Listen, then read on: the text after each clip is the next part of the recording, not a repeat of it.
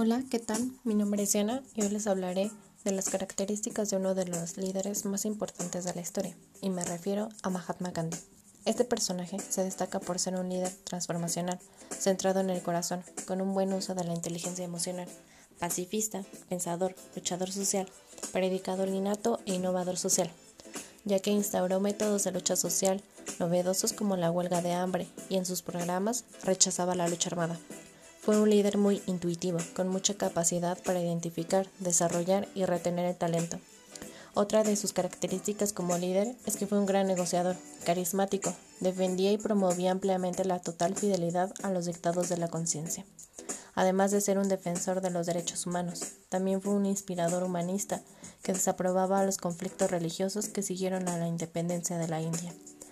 También Defendió a los musulmanes en el territorio indio, convirtiéndose así en un héroe nacional. Todas estas características hicieron que Gandhi fuera un gran líder y sobre todo muy aclamado por la humanidad.